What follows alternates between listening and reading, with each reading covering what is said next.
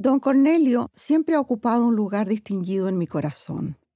Cuando lo conocí era un caballero miope, vestido con un traje gris con 14 bolsillos. Vivía en una pensión de mi barrio y nosotros, sus vecinos, ajustábamos los relojes cuando él pasaba por la mañana. Jamás se adelantaba ni atrasaba. Salía a las ocho y tres minutos en punto, echaba a andar hacia la esquina midiendo los pasos y tomaba el autobús a su trabajo. Nos encontrábamos a menudo en la calle, así nos hicimos amigos. Me ha autorizado a contar su historia y puedo hacerlo sin temor a equivocarme porque la escuché de sus labios. Mi amigo trabajaba en un lugar tenebroso, una sala polvorienta con una sola ventana que no se había abierto en muchos años, atiborrada de papeles importantes que nadie leía. Era una notaría. Allí pasaba el día escribiendo con su hermosa caligrafía unos papelotes que se archivaban para siempre. Entre los muebles metálicos y vetustos armarios vivían pueblos enteros de ratones. Don Cornelio no tenía nada personal contra ellos, al contrario, le gustaban, pero cumplía con la orden de su jefe, el señor notario, de eliminarlos. Era una guerra desagradable, con veneno y trampas. Su primer deber al llegar a la notaría era escudriñar el campo de batalla. A gatas recorría los rincones y si encontraba un pequeño cadáver, lo echaba a la basura con un suspiro de lástima.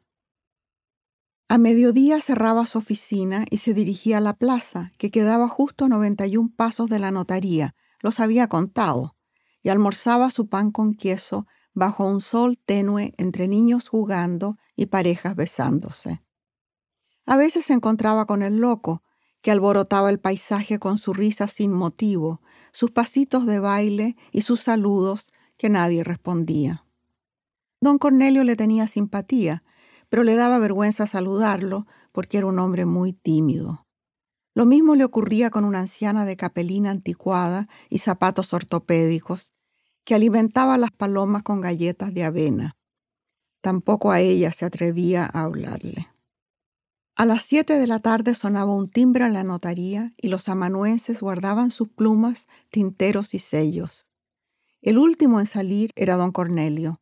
Debía poner las trampas, apagar las luces y echar los cerrojos antes de volver a su pensión. Salvo los domingos, todos los días eran similares. Estaba satisfecho con esa vida chiquita hasta que todo cambió un día de otoño. Don Cornelio salió como cada mañana contando los 87 pasos hasta la parada del autobús. Desde mi ventana lo vi avanzar como un velero, con su bufanda gris al viento, pisando las hojas crujientes caídas de los árboles, y controlé mi reloj. Supuse que para él sería otro día sin sorpresas, pero no fue así. En la mitad de la cuadra se detuvo sorprendido. Había vislumbrado algo inusitado entre dos severos edificios. Era una tienda recién inaugurada con un escaparate azul y verde.